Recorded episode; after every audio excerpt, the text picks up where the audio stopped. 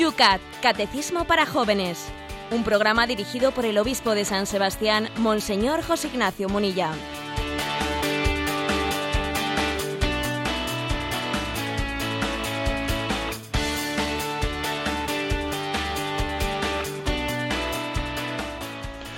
Buenos días, queridos amigos del Yucat. Empezamos una semana más este programa, un día más del Yucat, un programa dedicado para todos, pero muy especialmente para los jóvenes, jóvenes estudiantes, trabajadores, para todos aquellos que tienen entre sus manos ese libro que nos explica las distintas eh, temas, todo lo relacionado con la fe, costumbres, todo lo que lleva en sí el catecismo de la Iglesia Católica, que en esa versión distinta, diferente, con otro lenguaje, se ha preparado para los jóvenes.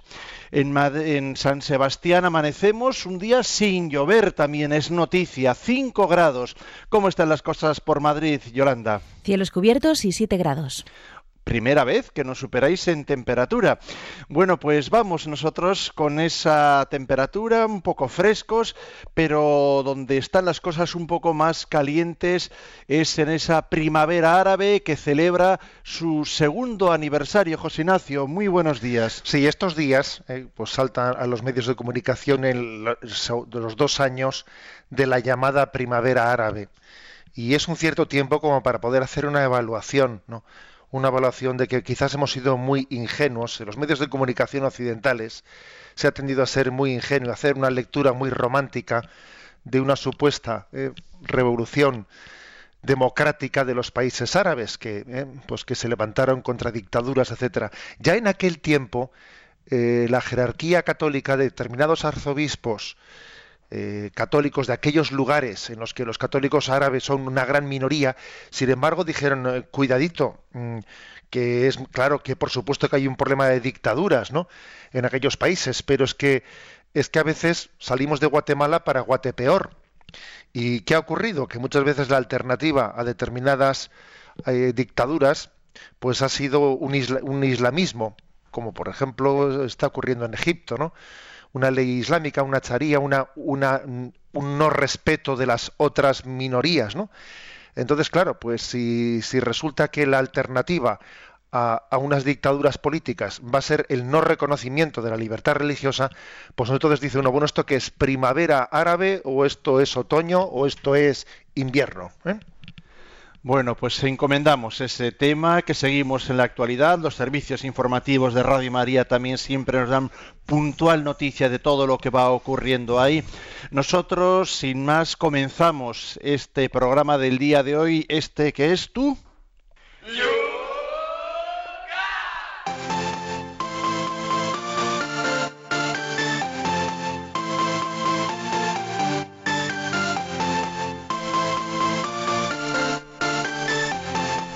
Y lo hacemos como todos los días con esos puntos que en el programa de ayer planteábamos, con esas preguntas vuestras que también quedaban pendientes en el programa y durante el día también surgieron en las redes sociales. Quiere ser este un programa muy interactivo al cual te invitamos a participar. Los unos lo hacen aquí en directo, los otros lo hacen también en ese podcast, bajándose el programa del podcast y comentando entre todos así también después en diferido las preguntas, las cuales ahora nos hacemos eco de ellas. Dice el 213, ¿qué elementos forman parte necesaria de la Santa Misa? Y desde Madrid, Luis Fernando dice, ayer respondió usted a una de las preguntas diciendo que no era válido para el cumplimiento dominical incorporarse a la Eucaristía en la consagración, porque la liturgia de la palabra es también parte integrante de la misa. Me planteo si cabe decir lo mismo de la Eucaristía diaria, cuando no es día de precepto. Sí, es distinta, ¿eh? es distinta pues la respuesta que hay que dar. Eh, puede ocurrir, a ver, sería correcto que una persona vaya a Eucaristía, una Eucaristía de diario, que vaya diariamente a la Eucaristía y que en una circunstancia mm, haya llegado tarde por lo que fuere y no haya podido escuchar el Evangelio y entonces llegue en el momento del ofertorio, ¿sería correcto que comulgase? Sí, No, la respuesta no es la misma en un cuando estamos hablando de una Eucaristía dominical, ¿eh? porque entendemos que la Eucaristía dominical pues tenemos que darle toda su ¿eh? toda su centralidad y solemnidad y, no es prudente ni, es correcto, ¿no? Pues que, uno diga bueno pues aunque no he vivido la liturgia de la palabra eh, en un domingo pues bueno con que comulgue al final no yo creo que también hay que hacer una cierta distinción entre la entre la misa dominical y una misa de diario. De hecho, en algunas eh, eh, situaciones excepcionales, también la Iglesia distribuye el sacramento de la comunión eh, fuera de la celebración de la, de la Santa Misa en los días, en los días laborables. Vamos a continuar con otra pregunta que nos llega desde aquí mismo, San Sebastián. Isabel dice, ¿puede una persona bautizada pero que no ha hecho la primera comunión comulgar? Estando en Florencia el miércoles de ceniza estuvimos en una misa un grupo de la clase de religión del instituto y surgió esto. Pues una chica del grupo quiso comulgar y me lo preguntó. Yo le dije que comulgara con el corazón. Bueno, fijaros un poco que la pregunta es curiosa, dice, ¿no? A ver, dice, ¿puede alguien que no haya hecho la primera comunión comulgar? Hombre, en el momento en que comulgue será su primera comunión. ¿eh? Quiero decir que es que la primera comunión en sí eh, no es un sacramento distinto de la segunda comunión o de la tercera. O sea, el hecho de que sea la primera o la segunda, nosotros lo hemos enfatizado mucho por, una celebración social, pero aquí lo importante es el recibir la Eucaristía. ¿eh? A mí me ha ocurrido que, por ejemplo, celebrando con, o sea, realizando con, jóvenes o con adolescentes algunos campamentos de verano, pues de repente en ese contexto uno dice aquí hay un, chico que no hizo su primera comunión y que él pues está recibiendo pues perfectamente no las charlas y que se dan eh, dentro del campamento católico pues y ese chico quisiera comulgar. Puede comulgar ese chico en el contexto del campamento pues por supuesto que sí. Otra cosa es que uno lógicamente igual hable con sus padres por teléfono, pues para que también él no se haga una cosa así sin el visto bueno de, de sus padres, ¿no? En la medida que el chico sea menor de edad.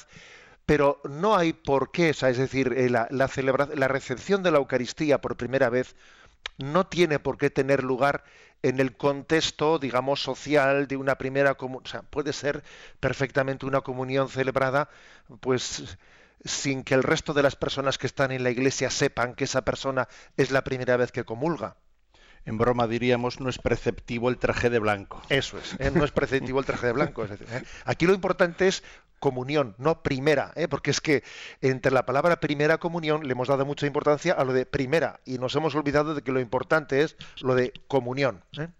A veces cada día las comuniones en algunos ambientes parecen más bodas, ¿verdad?, mm. que auténticas comuniones. Vamos con otra pregunta. Carlos, desde Madrid, las lecturas que se leen durante un funeral, una boda o una misa en honor del santo, cuyo templo lleva su nombre con, eh, con distintas son distintas a la del Evangelio del día que corresponde. ¿Es correcto? ¿Cómo a quién decide esas lecturas? Nos pregunta Carlos. Sí, es decir, la, eh, la, liturgia da un margen, ¿no? Un margen de, bueno, de criterio propio, ¿eh?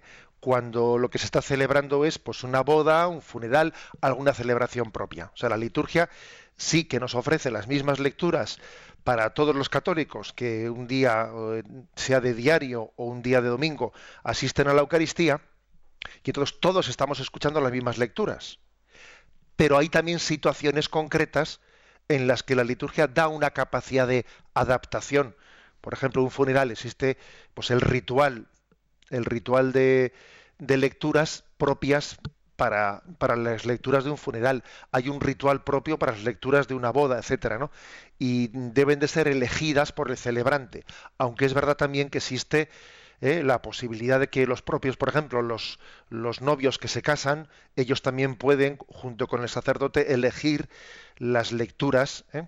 o incluso, o por ejemplo, los familiares de un difunto que van a celebrar su funeral pueden pedirle al sacerdote, ¿sería posible que se leyese tal evangelio en el funeral de, nuestro padre? O sea, existe, por lo tanto, también, ¿no? Pues todo un elenco de lecturas que pueden ser, eh, pues pedagógicamente elegidas unas u otras.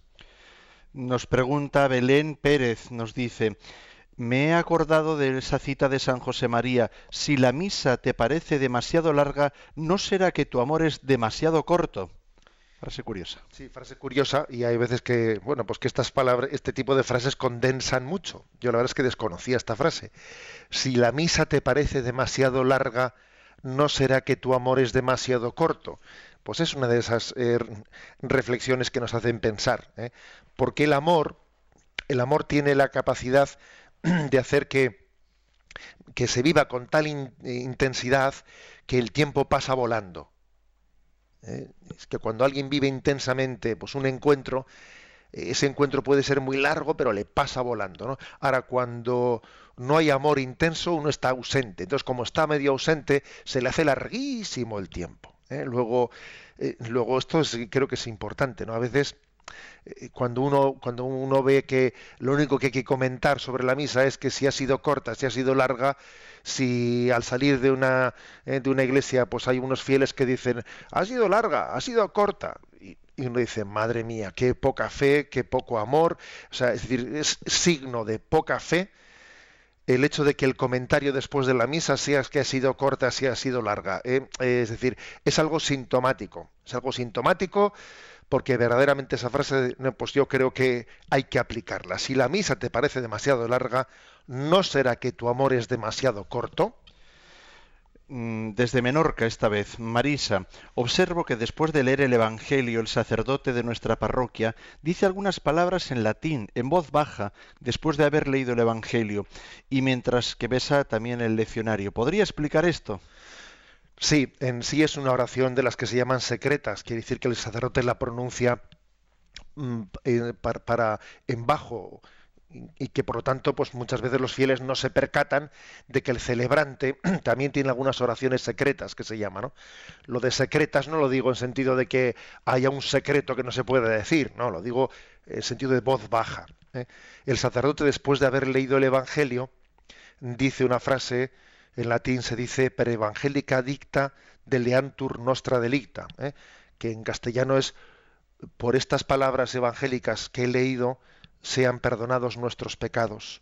¿eh? Em, es decir, la lectura de la palabra de Dios es también una fuente del perdón de los pecados. Es curioso esto, ¿eh? O sea, la lectura de la palabra de Dios nos purifica es una de las formas de, del perdón de los pecados veniales. Lógicamente los pecados mortales tienen otra forma de ser perdonados, pero una de las formas del perdón de los pecados veniales, por ejemplo, se dice el agua, bendita, em, el ejercicio de la caridad, por supuesto, los sacrificios, la lectura de la palabra de Dios. Fijaros ¿eh? que el sacerdote, después de haber proclamado la palabra, da un beso al Evangelio y dice en voz baja, ¿no? Por esta palabra evangélica que he leída, que, he leído sean eh, perdonados nuestros pecados.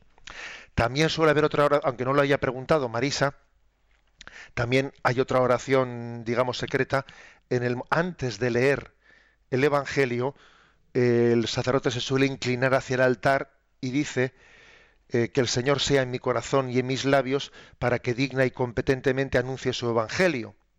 Y cuando, y cuando está presidiendo el obispo la celebración, el obispo le da la bendición al diácono o a un sacerdote que vaya a leer el Evangelio y le dicen, ¿eh? y le dice, el Señor esté en tus labios y en tu corazón para que digna y competentemente anuncies el Evangelio y le bendice en el nombre del Padre, del Hijo y del Espíritu Santo. O sea que antes de leer el Evangelio pide ser asistido para proclamar dignamente el Evangelio, o sea, intentar hacerlo con dignidad, ser un altavoz digno de esa palabra hermosa que va a ser proclamada. Y después de haberla proclamado, dice en secreto que esta palabra que he proclamado me purifique de mis pecados. Y desde Alcalá de Henares, la última pregunta, que se nos va el tiempo. Susana, en alguno de los programas anteriores usted explicó que el Evangelio de San Juan no cuenta la institución de la Eucaristía como los demás evangelios, pero que a cambio de ello cuenta el pasaje del lavatorio de los pies. ¿Cuál puede ser la intención del evangelista por ello? Pues es un, es un tema interesante, eh, porque es verdad que San Juan, como él escribió el último de todos, pues él tiende a no eh, repetir, sino a complementar a los evangelios sinópticos, ¿no? A Marcos, a Mateo y a Lucas. Entonces, pues, ¿cuál es la intención? Eh, en vez de, en vez de relatar, tomó en su pan y dijo, tomad y comed, en vez de eso pone el lavatorio de los pies. Pues con ello está subrayando, ¿no? A decir de los especialistas en el Evangelio de San Juan, con ello se está subrayando, por una parte, el hecho de que, ¿qué es la Eucaristía? ¿no? Es el memorial de la redención. Es Cristo que nos lava los pies, pero con su sangre, el lavatorio de los pies, es el recordatorio de que con la pasión, muerte y resurrección, Jesucristo se ha puesto a nuestros pies para lavarnos los pecados. O sea, esto es lo que es eh, la Eucaristía. Es Dios puesto a nuestros pies, limpiándonos, lavando nuestros pecados. Y además también eh, ese lavatorio de los pies tiene, tiene, otra, otra conexión con la Eucaristía, y es la Eucaristía es Cristo que se da a comer. El lavatorio de los pies es una forma de cómo, cómo me doy a comer, es decir, cómo doy mi vida como alimento para los demás, entrego mi vida en servicio. Es decir, la Eucaristía es darse en servicio. Cristo se nos dio en servicio. El que comulga se tiene que convertir también, ¿no? En un Cristo vivo para el alimento del mundo. De la comunión se desprende esa actitud de, servicio del lavatorio de los pies, o sea, realizar el lavatorio de los pies, ¿no? A todos aquellos que nos que nos rodean como Cristo lo ha realizado con nosotros. ¿no? Y ahí pues el sentido teológico ¿no? de, de, ese pasaje del Evangelio de San Juan que es narrado paralelamente, o sea, el lavatorio de los pies es narrado paralelamente a la institución de la Eucaristía en los demás evangelios.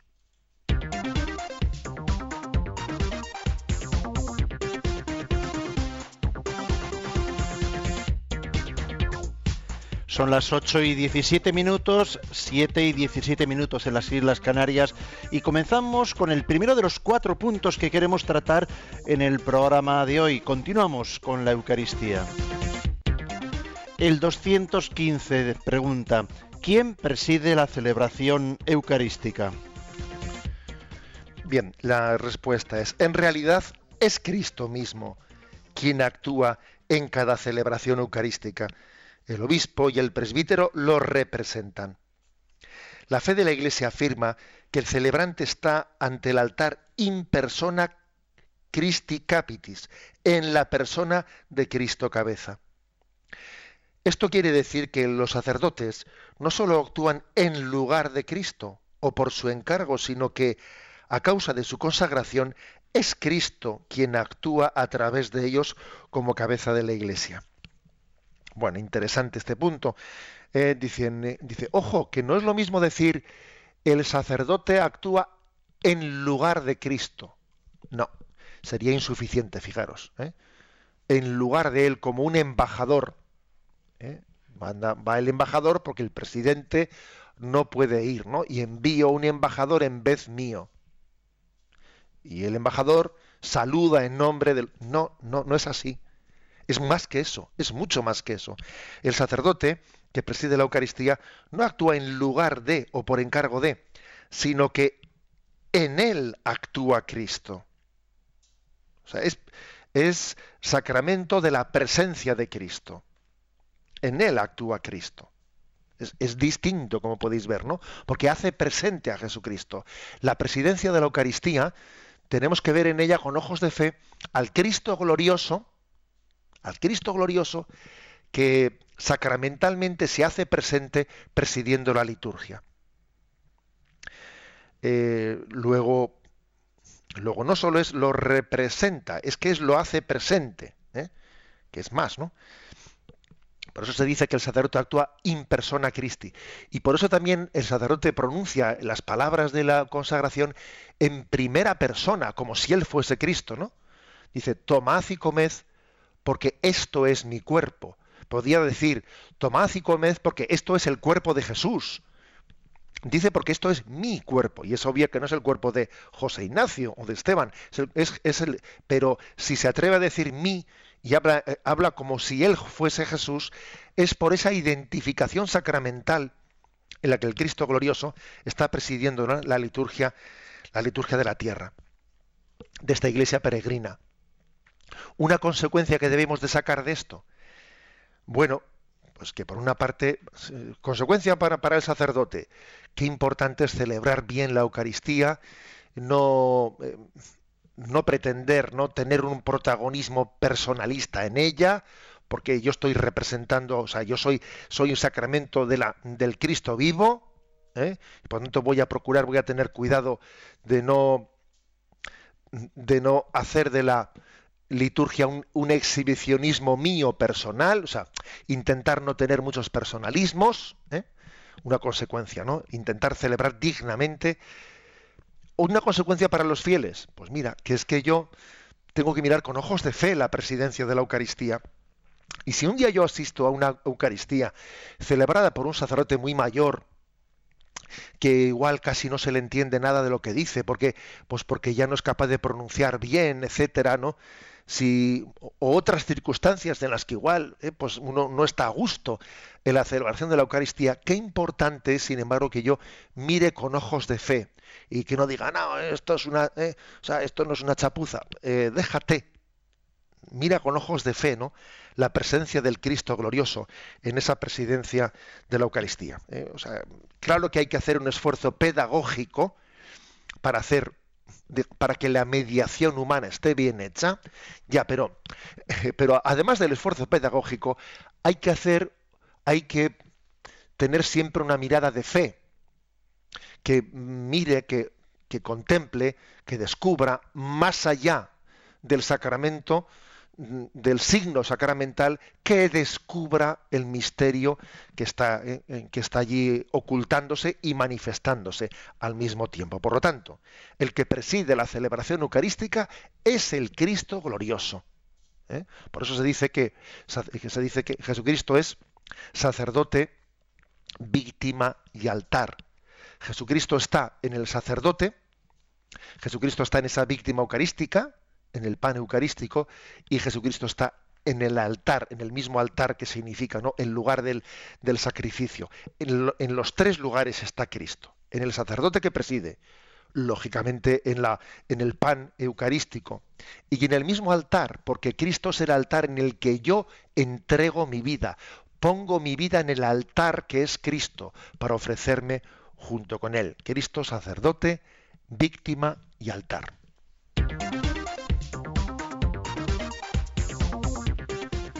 Damos en esta primera parte del programa un paso más y la pregunta siguiente es la 216. ¿De qué modo está presente Cristo cuando se celebra la Eucaristía? Dice así, Cristo está misteriosa pero realmente presente en el sacramento de la Eucaristía. Cada vez que la Iglesia realiza el mandato de Jesús, haced esto en memoria mía, parte el pan y ofrece el cáliz. Sucede hoy lo mismo que sucedió entonces. Cristo se entrega verdaderamente por nosotros y nosotros tomamos realmente parte en él. El sacrificio único e irrepetible de Cristo en la cruz se hace presente sobre el altar. Se realiza la obra de nuestra redención. Bien, esta es, una afirmación Mm, esencial, ¿eh? esencial, que de alguna manera ya le hemos venido haciendo. Es decir, mm, hay una, una presencia a través de un sacramento. Presencia misteriosa, y cuando decimos misteriosa no quiere decir eh, poco objetiva, sino que nos supera. Cuando se dice un misterio de fe, no significa una fe que poco clara, porque claro, nosotros la palabra misterio a veces entendemos algo, un poco confuso, esto es muy misterioso, poco, no, no. Aquí, cuando se dice un misterio de fe, no, no significa una fe poco, eh, poco clara, no, no. Quiere decir que es que misterio quiere decir que es algo que nos supera, a lo que nos adherimos por la fe. ¿Y qué es eso que nos supera, pero que es realmente cierto y nos adherimos por la fe? Pues que eh, cada vez que se celebra el, pues la, celebración de la Eucaristía, cada vez que tomamos el pan, estamos obedeciendo y el, y el cáliz, ¿no? Y estamos volviendo a pronunciar las palabras de Cristo, estamos en primer lugar obedeciendo, obedeciendo el mandato de Cristo. Él quiso que su redención fuese de una vez para siempre, fuese eterna. La misa es la muerte y resurrección de Jesucristo eternizada. O sea, no no llevada únicamente a un momento puntual de la historia, sino prolongada para siempre. La redención de Cristo es eterna, para toda la eternidad. Es como un momento puntual alargado en el tiempo. ¿Cómo ocurre eso? Pues eso ocurre porque el Cristo muerto y resucitado, ascendido a los cielos, ha entrado en la eternidad. Y la eternidad está fuera del tiempo. Y entonces como Cristo está ofreciéndose al Padre en el cielo, Él ya está, eh, para Él el momento de hace dos mil años en el monte Calvario es hoy. Y para Él la misa que vamos a celebrar hoy aquí en febrero del año 2013 es hoy. O sea, entró en la eternidad y desde la eternidad vuelve a entrar en el tiempo a través del sacramento. Por eso es hoy. Para nosotros el día de que Cristo murió en el Calvario y resucitó es hoy es hoy, porque el Jesús resucitado y ascendido a los cielos lo vuelve a hacer presente a través del sacramento, entrando de nuevo en el tiempo. Salió del tiempo a la eternidad y vuelve de la eternidad al tiempo cada vez que celebramos el sacramento. Entonces, vuelve a acontecer la entrega de Jesús. Es como si él dijese, yo no me arrepiento de lo que hice lo volvería a hacer y de hecho lo estoy haciendo otra vez en este sacramento, en esta Eucaristía. No me arrepiento de haberlo hecho. Vuelvo de nuevo a, entregar mi vida por ti. Fue un sacrificio único, irrepetible, pero totalmente actualizado ¿eh? cada vez que, se vuelve a celebrar. Este es ¿no? el, el sentido de, el sentido de, esta pregunta 216. Dicen, ¿de qué modo? ¿eh? ¿De qué modo está presente Cristo cuando se celebra la Eucaristía. O sea, Cristo está presente, pero como decía ayer un oyente en una de las preguntas, ¿no? Dándose, entregándose. ¿eh? O sea, no es un estar estático, no, es un, es un estar, es una presencia de entrega, de estar redimiendo. O sea, Jesús está redimiendo, no, no, no sabe estar de otra manera. ¿eh? Es un estar entregando su vida por nuestra salvación, santificándonos. Eh, esta es la forma en la que Jesús está presente en este sacramento de la Eucaristía.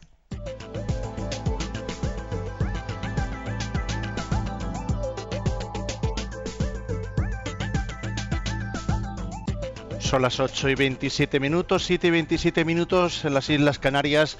Sintonizas el programa Yucat aquí en Radio María. Vamos a dejar un momento para el descanso musical pero antes también te planteamos y te invitamos a que participes con tus preguntas en torno a este tema de la Eucaristía. La fórmula ya lo conoces en las redes sociales, lo hacemos a través en Twitter, tienes que citar arroba obispo munilla.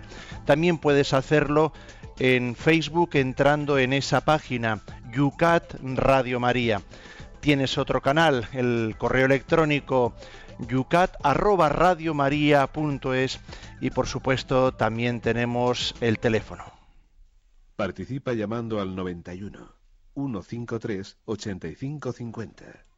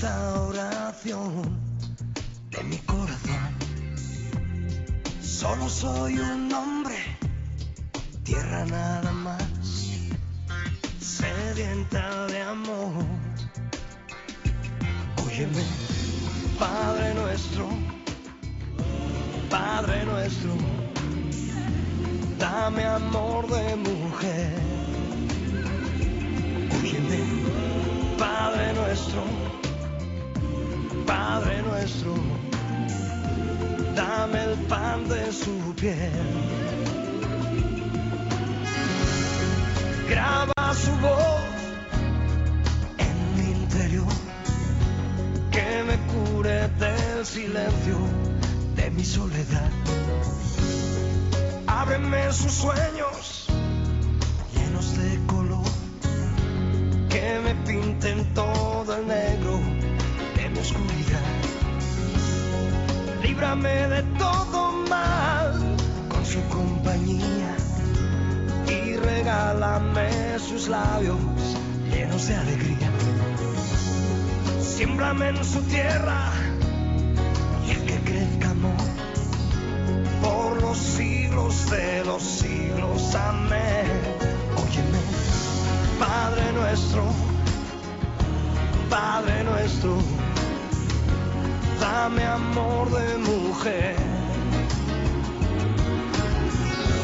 Padre nuestro, Padre nuestro, dame el pan de su piel.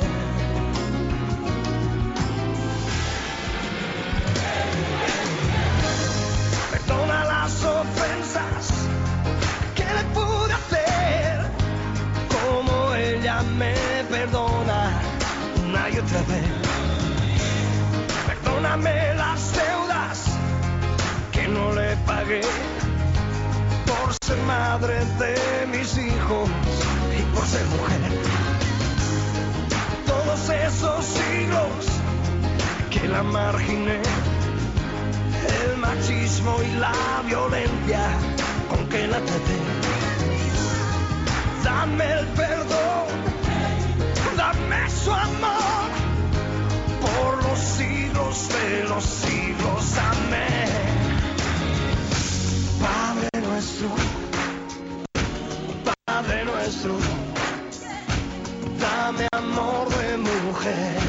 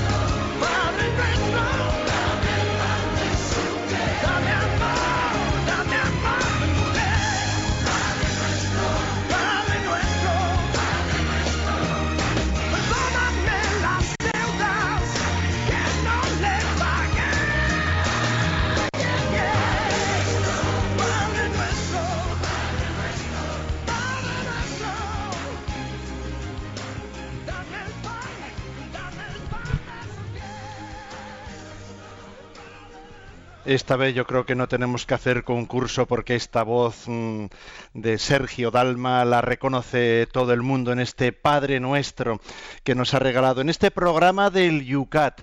Estamos en sintonía de Radio María, estamos en el espacio, en el momento en el cual nuestros oyentes pueden participar.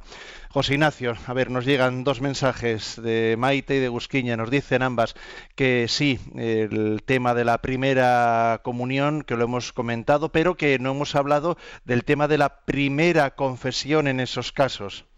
Sí, obviamente el tema de la primera confesión, pues hombre, no tiene mm, diferencia entre el caso en el que un niño eh, pues haga eh, su primera comunión, digamos, de una manera solemne en un contexto de la fiesta social de una parroquia, o el caso en el que un niño pues haga su primera comunión, ya un adolescente, pues eh, tal y como nos ha hecho la pregunta el oyente, pues en una en una excursión de de la clase de religión o en un campamento de verano porque se quedó sin hacer la primera comunión y puede hacerla fuera de ese bien en ambos casos lógicamente el sacramento de la confesión sí que hay que celebrarlo y hay que celebrarlo personalmente gracias a Dios el sacramento de la confesión está más preservado que el de la Eucaristía de confundir ¿eh? el sacramento con, eh, con esa especie de fiesta social eh, está. Quizás porque eh, bueno pues porque en un momento determinado eh, solemos hacer la- el sacramento de la confesión vamos espero no que, que se haga correctamente con los niños de una manera personalizada y entonces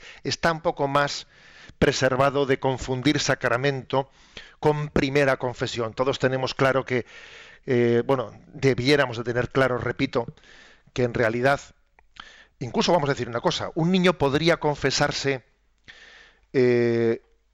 varias veces antes de celebrar el sacramento de la comunión. Sí. Un niño puede confesarse incluso eh, cuando todavía no ha llegado su tiempo de hacer la primera comunión. Sí, puede hacerlo.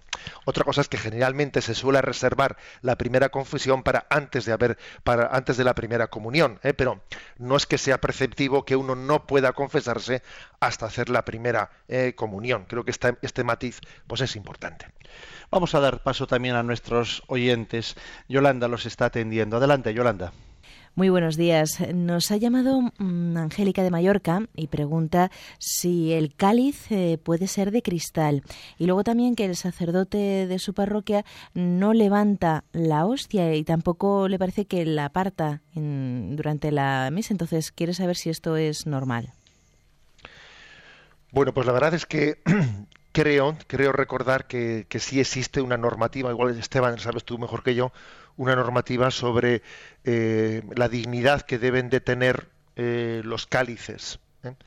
que sí que deben de ser de, ser de, un material materias nobles sí. material noble etcétera entonces la verdad es que el hecho de que sea de cristal pues no sé exactamente si, si eso puede llegar a estar regulado por la Iglesia, pero sí es verdad que la Iglesia nos pide pues que, un cáliz sea, como también además es consagrado, ¿no? Y recibe pues una consagración especial.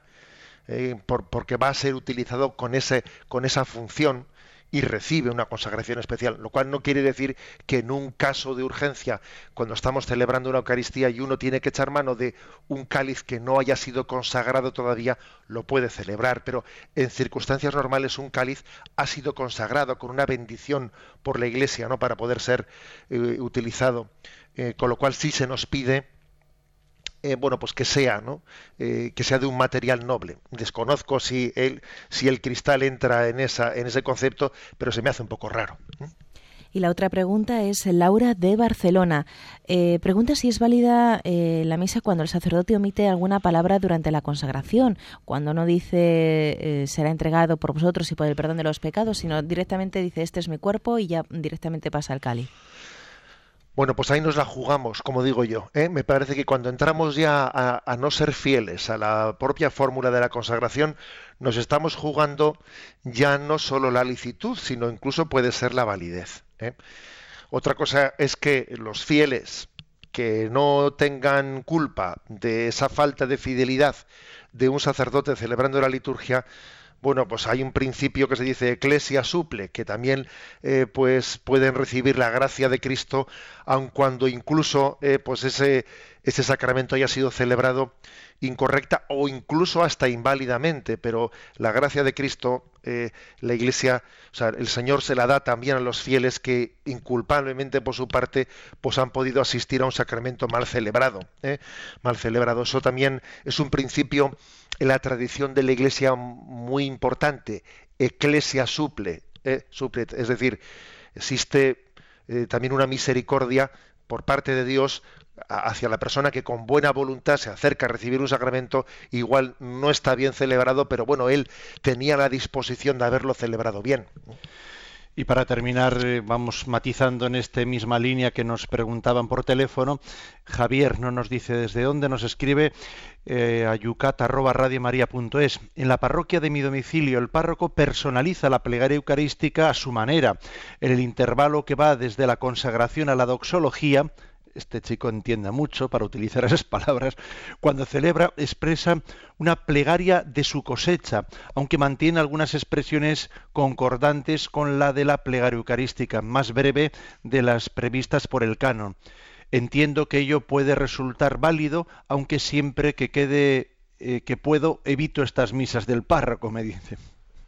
bueno, la verdad es que ese tipo de preguntas a los sacerdotes que, eh, que escuchamos el programa nos tiene que hacer caer en cuenta que, tenemos que ser fieles, que la liturgia no puede ser objeto de, de, nuestras cadaunadas. ¿eh? Allá cada uno con sus cadaunadas. No, o sea, que no es así.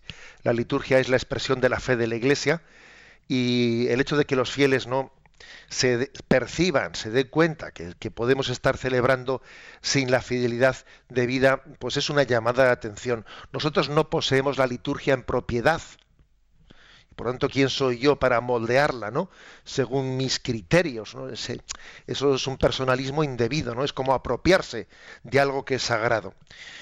Bien, eh, yo creo que esta llamada, la verdad es que la ha hecho muchas veces la Iglesia, ¿eh? pero siempre es bueno hacerla y los obispos, pues es uno de los cometidos que tenemos, ¿no? Pedir la fidelidad en la celebración de la Eucaristía, lo cual no quiere decir que no haya que tener un esfuerzo pedagógico, ¿eh? que no haya que tener un esfuerzo de, bien sea en la forma de, celebrar, en las, en las municiones, en los cantos, en la, en la- en la predicación, especialmente, ¿no? De ser pedagógico, pero la pedagogía no es invención ¿eh? de la plegaria eucarística. Las plegarias eucarísticas son las que son, y son principalmente cuatro, pero después también se han añadido eh, tres plegarias eucarísticas para los niños, dos plegarias eucarísticas por la paz, eh, es decir, hay, hay algunas plegarias eucarísticas más añadidas en, el, en la Conferencia Episcopal Española para poder también variar y tener, y es curioso que a veces no hacemos, o sea, no, no, no celebramos estas plegarias eucarísticas que están aprobadas, y echamos mano de, de- de algunas invenciones nuestras. Y además diciendo que, que es que es muy repetitivo siempre tener las mismas. Si hay aprobadas varias más y no las utilizamos. Y, echamos mano de, de alguna inventada. ¿eh? O sea que yo creo que es una llamada a la fidelidad.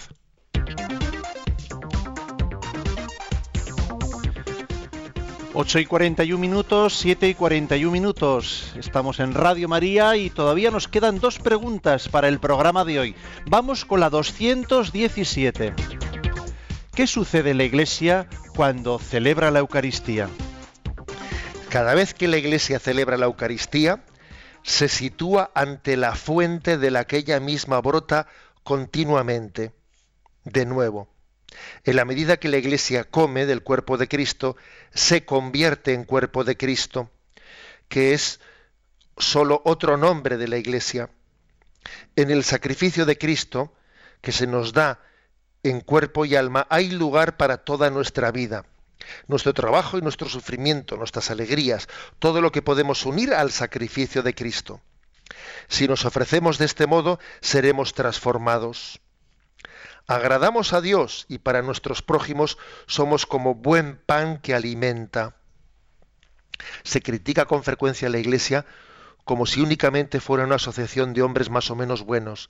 En realidad la Iglesia es la que realiza diariamente de un modo misterioso sobre el altar. Dios se entrega por cada uno de nosotros y quiere transformarnos mediante la comunión con Él. Como seres transformados deberíamos transformar al mundo. Todo lo demás que la Iglesia es también es secundario. Bueno, aquí lo que se viene a decir es que la Iglesia es mucho más que la suma de sus miembros. Eh, Esto es un principio muy importante.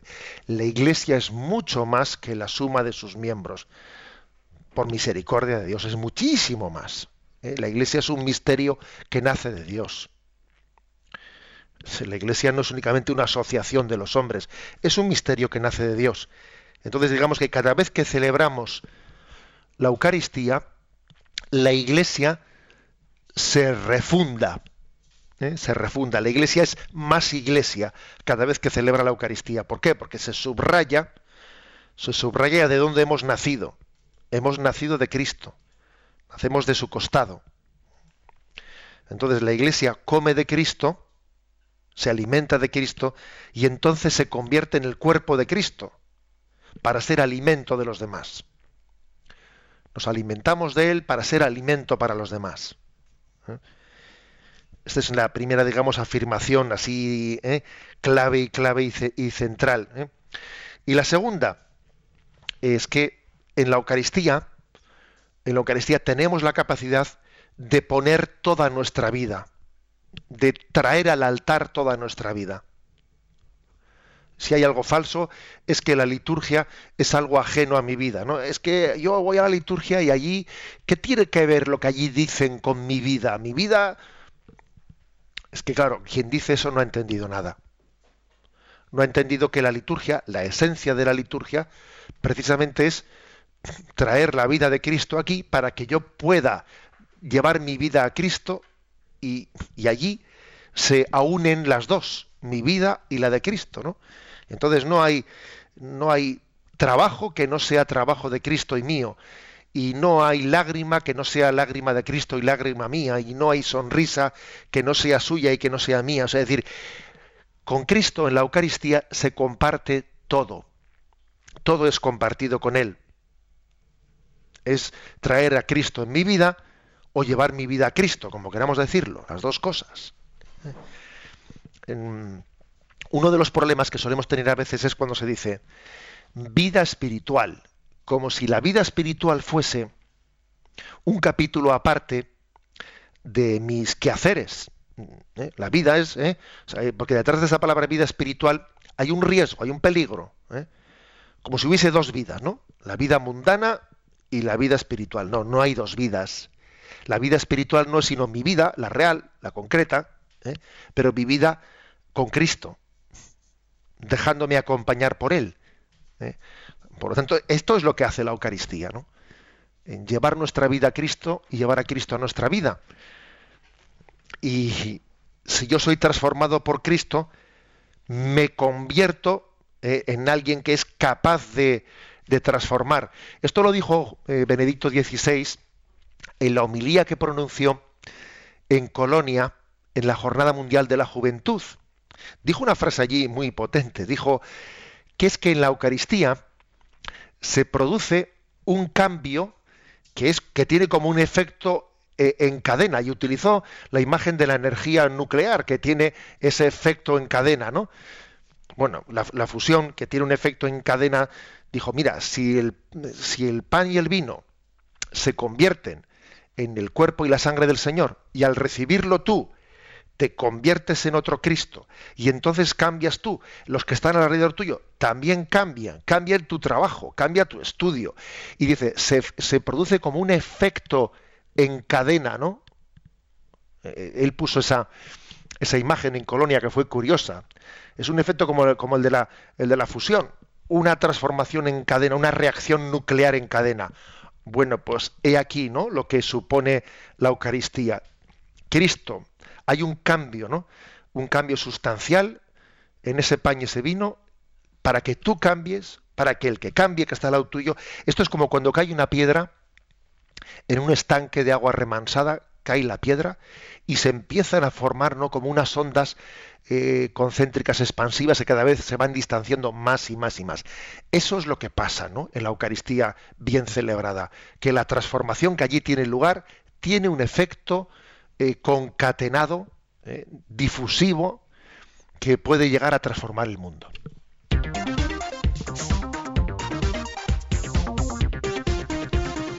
Y damos el último paso del programa de hoy, es la pregunta 218. ¿Cómo debemos venerar correctamente al Señor presente en la Eucaristía? Puesto que Cristo está verdaderamente presente bajo las especies consagradas de pan y de vino, debemos conservar con la máxima reverencia las sagradas especies y adorar a nuestro Señor y Salvador presente en el Santísimo Sacramento. Si tras la celebración de la Sagrada Eucaristía quedan hostias consagradas, se reservan en vasos sagrados en el tabernáculo o sagrario. Dado que en él está presente el Santísimo, el tabernáculo es uno de los lugares más venerables de toda la Iglesia. Ante el tabernáculo hacemos la genuflexión. Ciertamente quien sigue realmente a Cristo lo reconocerá en los más pobres y aprenderá a servirle en ellos. Pero también encontrará tiempo para permanecer en el silencio de la adoración ante el sagrario y dedicar su amor al Señor Eucarístico bueno, la presencia eh, de Cristo que es venerada por la Iglesia. Es verdad que la, que la presencia del Señor no está únicamente en las especies sacramentales del pan y el vino, hay más, hay otras formas de presencia. Hablábamos ayer de los seis sagrarios, ¿no? Y dice aquí este punto 218 que también los pobres son sagrario de la presencia de Cristo. Pero sería un error estar contraponiendo una presencia a la otra. ¿eh? A ver, yo, yo es que soy de los que me gusta encontrar a Cristo eh, más en los pobres, soy más social. No, yo es que soy más espiritual. A mí me gusta descubrir a Cristo más en la, en la adoración perpetua. Yo soy de los espirituales y tú eres de los sociales. Ese es un planteamiento totalmente equivocado. Las presencias de Cristo se buscan y se unas a otras. Cuanto más luz hay para descubrir la Eucaristía, más luz hay para descubrir la presencia de Cristo en la palabra, en los pobres, en etcétera, etcétera. ¿eh? No, no contrapongamos. Hay una anécdota de la vida de la Madre Teresa de Calcuta, pues que ella, ella además la, la, ha narrado, la narró públicamente ¿no? en diversas ocasiones, y es que cuando comenzó la vida de las misioneras de la caridad allí en Calcuta, pues enseguida se percataron de que no daban abasto, no daban de sí, no eran capaces de llegar a todos los moribundos de Calcuta, no se, se les quedaba corto el día y entonces, pues claro, cuando tenían una hora de adoración, hicieron ahí su, eh, su primer cónclave, ¿no? Diciendo, ¿qué hacemos? ¿Cómo distribuimos el tiempo? Si tenemos esta hora de adoración, ¿qué hacemos? Dejamos, dejamos la Eucaristía para invertir eh, más tiempo en, en, los pobres, ¿no? Y resulta que, bueno, lo, lo pensaron, lo oraron, lo pusieron eh, delante del Señor, pidieron luz al Espíritu Santo y curiosamente contaba la Madre Teresa de Calcuta que llegaran todas por unanimidad al mismo, a la misma conclusión, ¿no? Habían sido todas inspiradas por el Espíritu Santo. La conclusión era que la adoración, en vez de ser de una hora, tenía que ser de dos. La adoración a la Eucaristía. Pues porque si no llegaban, eh, si, si no eran capaces de atender a los pobres, tenían todavía que sostenerse más en Cristo la Eucaristía, pues para pedirle al Señor que suscitase más hermanas, más vocaciones, nosotros hubiésemos igual razonado de otra manera. Hubiésemos dicho, bueno, pues ahora lo que toca es rezar menos y trabajar más. La Madre Teresa razonó con, según la lógica del Espíritu. Pues tenemos que tener doble adoración para que así después el Señor mmm, bendiga bendiga y ponga los medios apostólicos para llegar. Para, y, y, así fue. Y se, dobló, se, duplicó el tiempo de adoración eucarística y el Señor dio, más vocaciones y las hermanas pudieron llegar a atender a todos esos pobres. Es decir, la lógica de la fe no es la lógica humana, ¿sabéis? O sea, no es la lógica humana. Cuando uno eh, se piensa que es él el que actúa, etcétera, ¿no? Pues entonces cae fácilmente en el activismo cuando uno tiene conciencia de que lo que hace eh, pues es, es la gracia de Cristo el que actúa en él, se apoya en la Eucaristía siempre y no deja de apoyarse en ella nunca. Así, ¿no? Entonces, eh, suele ser signo ¿no? de, un mal, de un mal espíritu el que con motivo de un activismo, pues uno deje la Eucaristía porque está muy ocupado. Ahí qué peligro es eso. Qué peligro. En resumen, ¿eh? que la, presencia de las presencias, eh, la presencia suma de Cristo, pues nace de la Eucaristía. Eh, nace de la Eucaristía y esa presencia nos ayudará alimentarnos de ella, nos llevará a descubrir a Cristo presente ¿no? en tantos lugares en, el, en este mundo. ¿no? Ah, pero, pero es curioso, uno necesita alimentarse de la presencia para descubrir otras presencias. Igual es un buen momento, José Ignacio, para recordar que el próximo viernes en nuestra diócesis, precisamente, hacemos primer aniversario de la adoración perpetua en San Sebastián. Pues sí, es un, un año que ha sido gozoso, gozoso donde los haya. Sé que en muchos lugares también de España se está extendiendo la adoración perpetua en la que bueno nos queremos tener un lugar abierto 24 horas, ¿no? Un lugar en el que durante 24 horas el Señor nos está esperando y nos está invitando a adorarle, ¿no? Bendito sea Dios. En este en este primer aniversario de la adoración perpetua a San Sebastián, recuerdo también la adoración perpetua de Palencia y la de tantos otros lugares y damos gloria a Dios por ella. Les invitamos a los donostiarres ese día a la tarde a esa celebración. Vamos con las preguntas que en las redes sociales se plantean. Los canales ya los conocen. A través del Facebook lo pueden hacer en las dos preguntas que acabamos de comentar. También lo pueden hacer en Twitter citando arroba obispo munilla. Precisamente, José Ignacio, nos cita Maricel. En Twitter leemos... Creo que los padres deberían de inculcar el amor de Dios a los hijos a la hora de hacer la comunión. Muchos eh, lo hacen por la fiesta, nos dice esta joven. Bueno, está claro eh, que, que un niño es muy difícil, ¿no? Que realice bien la primera comunión si está siendo distorsionado eh, por el entorno familiar, si está siendo distorsionado. La verdad es que mm, tenemos una gran eh, responsabilidad hacia la inocencia de los niños. Los niños sí son capaces de hacer bien la primera comunión. Son corazones privilegiados, ¿no? Para que en su inocencia el Señor se sienta a gusto. El Señor el Señor Jesús yo creo que Él disfruta mucho más con los niños que, ¿eh? por su inocencia, que con nosotros. Él, cuando Él dijo, dejad que los niños se acerquen a mí, también se refería a la Eucaristía, también se refería a hacer la comunión de esos niños pequeños, que algunos cuestionan que los niños pequeños hagan la comunión. Y Jesús les dice, oye, deja que los niños se acerquen a mí. El hecho de que tu, tu corazón sea turbio no quiere decir que dudes de la capacidad de esos niños de estar conmigo. Ahora bien, ayúdales, o sea, yo te los he puesto en tus manos a esos niños, ¿no? Eres su padre, eres su madre, eres su catequista, ayúdales, ¿no? A que hagan del encuentro con Cristo, de la amistad con Cristo, lo principal de la comunión. Y terminamos con Lucía en Facebook. Dice, observo que en el tiempo pascual, exceptuando los salmos, las lecturas son del Nuevo Testamento, incluso en la misma liturgia de las horas. Se puede interpretar porque una vez que Jesús ya en Jesús ya se han cumplido todas las profecías que hablaban de él, ya no son necesarias proclamarlas como en cualquier otro tiempo litúrgico, nos dice Lucía. Sí, quiere decir que bueno hemos llegado a la plenitud ¿no? de, de, del Cristo y entonces bueno pues ese tiempo de espera del Antiguo Testamento ya se ha cumplido y por eso en el tiempo pascual las primeras lecturas no suelen ser del Antiguo Testamento sino de Hechos de los Apóstoles etcétera ¿eh? es ese es creo que es correcto lo cual no quiere decir que no se puedan leer también lecturas del Antiguo Testamento pero tiene más sentido en tiempo pascual eh, que sea eh, la plenitud ¿no? de la gracia de Cristo que se está celebrando en el Nuevo Testamento, pues la que, eh, la que rodee y la que le dé pleno significado y sentido pues al Evangelio, al Evangelio de cada domingo de Pascua. No nos podemos ir sin dejar apuntados para los que nos están acompañando con la lectura del Yucat cuáles van a ser los puntos que comentamos mañana, empezando por ese 219.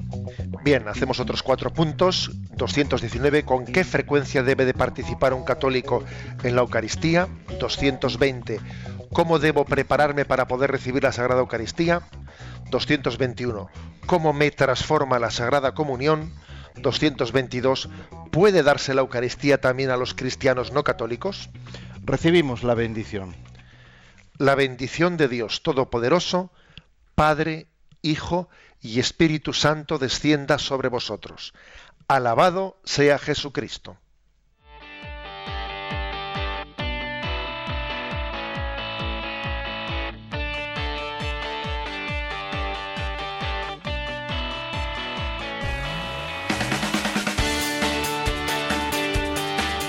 Y así finaliza en Radio María Yucat, un programa dirigido por el obispo de San Sebastián, Monseñor José Ignacio Monilla.